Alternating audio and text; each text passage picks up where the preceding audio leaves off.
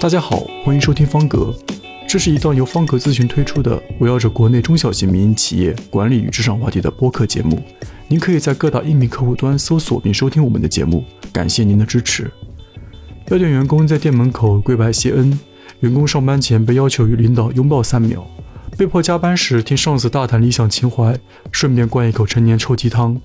这些发生在公司令无数打工人不禁苦笑的怪诞行为，常常会被冠以一个貌似高尚的名词——企业文化。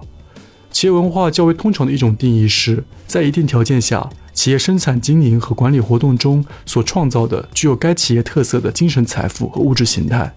这似乎是一种具有正向促进作用的企业管理概念，但在企业真正的落实过程当中，企业文化却逐渐被妖魔化、污名化了。企业文化究竟有何意义？中小型民营企业究竟该如何正确认知与建立企业文化？本期节目，我将和方格咨询的肖老师围绕着以上话题展开讨论。肖老师先和大家打个招呼吧。大家好，我是方格咨询的肖老师。这几年，肖老师在大大小小的民营企业进行这个管理咨询和培训的过程当中呢，好像对企业文化这个词颇有一些情绪啊。我也听你吐槽了很多关于企业文化的一些乱象。所以想请你分享一下，或者说可以在节目里尽情吐槽一下。呃，企业文化谈到这个“情绪”这个词，其实挺有意思的。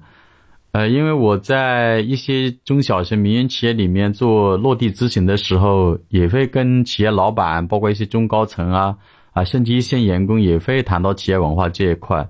但是往往它会出现一个两极分化的现象。一方面就是老板呢，或者说企业的创始人是非常重视企业文化的。那么对于这些呃中高层的干部啊，包括一线员工啊，其实对企业文化是一知半解的，或者是啊甚至是有点抵触的。那为什么会出现这种情况呢？啊，其实我用了一个词啊，就是有一种啊对于企业文化有一种无力的身份感。那么无力是什么原因呢？就是老板啊，包括这个企业的股东或者创始人，他是非常重视企业文化。他们怀怀揣梦想啊，要把企业发展到啊一个一个什么样的阶段啊？或者他自己心中有一个美好的蓝图啊。也正是因为呃这个企业文化，就是说他的这个价值观也好，他的验证也好，他的使命也好，然后驱使他去创业，然后呢，也是他们作为一个创业初期的一种非常重要的一个动力啊，也叫做这个呃信仰。那么，所以的话，他们创始人跟老板来讲，高度重视企业文化是啊无可厚非的，也是完全能理解的。但是对于一些啊讲的土一点，就打工的一些管理人员也好，包括一线员工，他们对于企业文化的这个重视程度就比较啊没有老板那么重视，或者说比较淡薄啊，比较淡薄啊，甚至有的是有抵触的。那这个主要是体现在三个方面。第一个方面的话，你老板的话，在这个开会上正常强调企业文化，然后你在员工入职的时候也重视这个企业文化，然后你在跟员工沟通也讲到企业文化，那么你在讲的时候，他有没有考虑员工他内心在想什么？包括他这些管理人员在想什么呢？其实他们在想的是怎么样呢？就是他们需要得到一个。非常好的一个非常有利于他们的一个工作环境，你有没有创建好？然后对于一线员工来讲，有没有能够达到他的一个啊薪酬的一个预期？啊，其实就说起来还是比较尴尬啊。其实说白了就是你的薪资福利能不能够得上企业文化？啊，有一句话说得好啊，就是经济基础决定上层建筑，就是只有。穿暖了，吃饱了，来谈思想，来谈文化才有意思。那么，第二点的话，就是企业文化啊，其实是可以有的。但是我我我我个人就是从另外一个角度来思考这个问题，就是企业文化的话，你可以深埋在心底啊，你不要天天去讲。就好比一个人有没有文化，不用你天天去高调的去讲。啊，你去做就行了。那么这个怎么来来拓展他的这个理解呢？就是刚刚创业的这个前两年的时候，呃，我认为呃，我个人的一个一个更有意思的一个角度就是，你企业老板或者你的这个合伙人啊，你可以有企业文化，你把它深埋在心底，或者你自己开这个股东会议的时候，你去强调这个企业文化，那么这个也作用也是非常巨大的，我也是认可的。那为什么呢？因为你企创业初期的话，如果没有这个企业文化的支撑，那是比较难往前发展的。因为你正是有了一个美好的蓝图，然后有了这个坚定的一个信念啊，包括对未来的一个市场的一个信心，包括对产品的一种信心，包括你商业模式的一种信心，那么这些都是非常重要的一个因素。那么在创业初期的话，对于这个。管理层或者一线员工来讲，他们要做的，呃，其实是实实在在的行动。比方说，员工他每天的工作任务能不能保质保量的完成，然后他遇到困难的时候能不能得到有力的支持，然后他反馈的一些薪酬待遇也好，包括这个合作上的一些冲突也好等等，能不能得到得到及时的响应跟反馈？啊，但是比较有意思的就是说。啊，有一些企业现在都有微信群了，啊，来进行一个上传下达，然后往往一些一线员工甚至管理人员提到薪酬这一块，啊，几乎是没有声音的啊。当然这是比较少的一些企业哈，然后也回避这个问题。那么这个时候，我认为去跟他们来谈这个企业文化，就有点操之过急了。那么第三点的话，就是我们刚才提到了这个企业文化主要涵盖的其实这几方面的内容。啊，一个是经营理念，啊，一个是企业的愿景，一个是企业的使命，一个是它的价值观。那比方说，我这里举个案例，啊，有一家民营企业，它就是这样来定位它的企业文化的。那么它的这个核心价值观啊，就是诚信为本，质量第一。那么它的这个使命就是要提升客户的满意度，然后为客户提供啊优秀的呃优良的产品。跟满意的服务，那么它的这个验证就是要成为全国的五百强民营企业的五百强之一。那么这个本身这个企业文化是没什么问题的，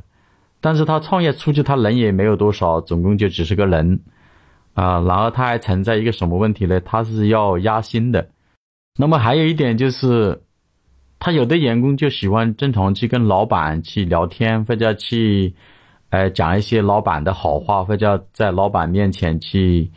去展示他的能力也好，他就喜欢就老板来了，或者老板他走到他身边了，他总是喜欢去跟老板啊聊天，或者反映他的工作情况，甚至在他面前展现他的技能等等。那么对于这类员工的话，他提的加薪要求呢，老板一般会比较比较重视，那么他加薪会比较容易。那么还有的就是有的员工他是默默无闻的在干活。那么他认为他就是他老板呢，或者一些管理人员认为他是满足他的薪酬的，就没有关注这一块。那么所以反而这些人就是做表面工作的，或者我们说有一点哈，有一点溜须拍马的，反而加薪加得快。反而有一些不不太言辞的，或者不太善于去，呃，跟在老板身前身后的，直到默默无闻干活的呢，这个员工，反而他的薪酬是涨不上。那么等到他要辞职的时候。啊，老板才醒悟过来，或者管理层才醒哦，原来他的薪酬是不满意的。啊，前两年不是有一句很流行的说法吗？就员工为什么会离职啊？无非就两种，一种是心心情或者心里受委屈了，另外一个薪酬没给到位。啊，这个很形象的说明这个问题。那么这个阶段的话，其实我也能理解这些啊中小型民营企业这个盈利比较稀薄的情况下，或者企业发展正在。啊，发展初级阶段比较艰难的阶段，那么你去谈这个企业文化，会让这个管理层也好，一线员工也会觉得有一个反差，就是你的这个本身的这些基本的这些都不能保证。就刚才讲到了，因为这个啊，我们因为广东那边叫粗粮嘛，就是饭都吃不饱啊，你来跟我谈文化，他觉得有点太遥远了啊。所以这个阶段，我认为的话是啊，高层啊，企业的创办人或者创始者。啊，或者这个老板他去谈企业文化是可以的，但不要去写到墙上啊，贴的到处都是。一方面呢，也浪费一部分钱，是吧？你贴这些东西啊，你做这些企业文化也要花钱的。那么另外一个方面的话，你天天讲，反了这个呃整个整个团队的话会认为是做表面工作啊，反而呃就是呃事事事事倍功半吧，适得其反吧，可能会有这种副作用吧，哈，可能啊。那么，对于这个这个阶段的一个企业文化，我认为是应该是要淡化它，要淡化它。那么，要注重什么方面呢？就要注重员工的一个信息的反馈，包括要注重对员工的一些关心。那么，关心主要其实就两块，一个是关心他对这个岗位的一个习不习惯，工作环境习不习惯，要去有力的去帮助他。那么，第二就是刚才提到的，他如果真的呃能够踏踏实实做事的，然后去去工作啊，然后去完成任务啊，我认为该给到的薪酬就要承诺给到，而且最好是准时发工资，就每个月十五号就按按时发上个月的工资。另外就是我最近在一篇文章当中呢，看到一个统计数据啊，关于二零二一年四月份到九月份美国离职员工的离职原因统计，排在第一的离职原因居然不是薪酬啊，而是有毒的企业文化。这个词还蛮玄妙的，我想请教一下肖老师会对这个词有什么看法呢？或者说，在民营企业当中，有毒的企业文化会比较常见吗？呃，有毒的话应该打个引号吧，就是。呃，它就是夸大了这个企业文化的一个功能，另外它突破了企业文化的一个边界。嗯，前几年就是呃，有些人就是比较夸张啊，让员工下跪呀啊，当然那种是销售生为主的，还有互相打脸啊，甚至要脱衣服的也听过啊，就是比较 对这个企业文化就是。他还说是他他的公司有文化，这个就让人家感觉到就是，呃莫名其妙吧，就是不可思议，有点荒诞啊，做这种事啊。这两年的话，我接触到的民营企业是没有的啊，说实在，这方面是没有的，啊，有都其实也谈不上了，就是会存在一个，嗯，就刚才已经提到的，就是无力的身份感啊。我认为还是用这个词比较好。一方面，企业里面很重视，但是呢，无论他的管理层还是员工呢，对这一块呢。啊，认识度不够。那我认为的话，其实还是分三个方面去去解释这个现象吧。就为什么不是薪酬呢？其实有的时候就是呃，会有一个呃，不是前段时间流行一句话吗？就是说世界很大，拿谁谁辞职书啊，我想去看看啊，就是辞职了。呃，辞职书上就写的这行字啊，世界很大很美，我要去看看，所以我要辞职。那么这个其实就是我刚才提到的，就是他的心受委屈了。其实很多的企业，它的工资也不是在当地或者在一个工业区里面，它不是最高的。但是很多员工就不愿意走，那为什么不愿意走呢？就是我们讲，因为它的制度里面是有温度的，啊，就像我我辅导一家企业，他对这个考勤制度，它是没有像我们正常讲的哦，啊，比方说八点钟上班哈，我我八点零五分来啊，我给你五分钟的宽限，甚至把增调到这个时候，啊，甚至有的公司还更宽限，我说你八点半之前到。啊，我也啊不会扣你的这个出成奖啊、考成奖啊、啊前程奖啊这些，呃，但是其实有一个公司，他对这个考成是反而很灵活的，他是由你自己选择你的时间来，哎，这个我觉得就非常有温度，因为它里面包含了很多的情况，有的要送小孩子上学，但他其实是他非常关注这份工作，正是因为这份薪水养活了他的全家，你说他不爱这个公司吗？肯定爱呀，你说他不接受文化，他比谁都接受文化。是吧？那你他饿了要送小孩去，那么迟到了两三分钟你就扣他的钱，甚至又没有前程奖了。前程奖什么意思呢？就是比方说一个月上二十六天班，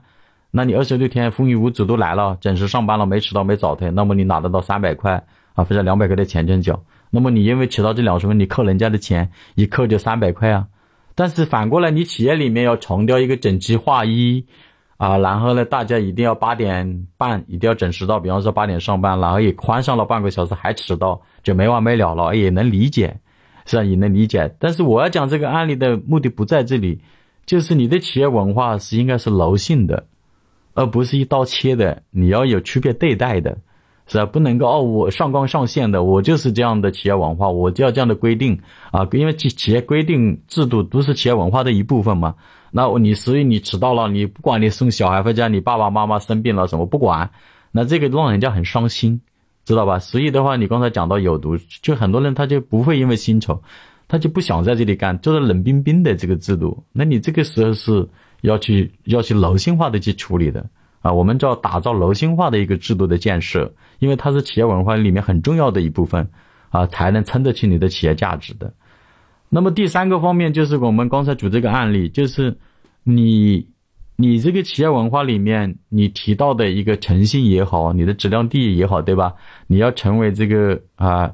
世界五百强也好，五百在国内五百强也好，对吧？都都无可厚非的。但是你有没有具备好这样的一个环境？就你的工作环境，你里面的内部的各个部门之间的协作关系，包括内部有没有这种权力的斗争，包括有没有本位主义。啊，然后大家是不是很畅通？包括你的沟通是不是很顺畅？包括你的反馈的信息是不是很及时？啊，等等这些啊，高包括我们刚才提到的一个制度建设是不是有温度？是不是柔性化的建设等等这些啊，都会影响到员工啊这个离职。所以这个问题是提的比较好的，有时候不一定能寻求解决的。所以总结起来的话，就是你的制度要柔性化，你的整个的这个人文的关怀，你的企业文化是要有温度的。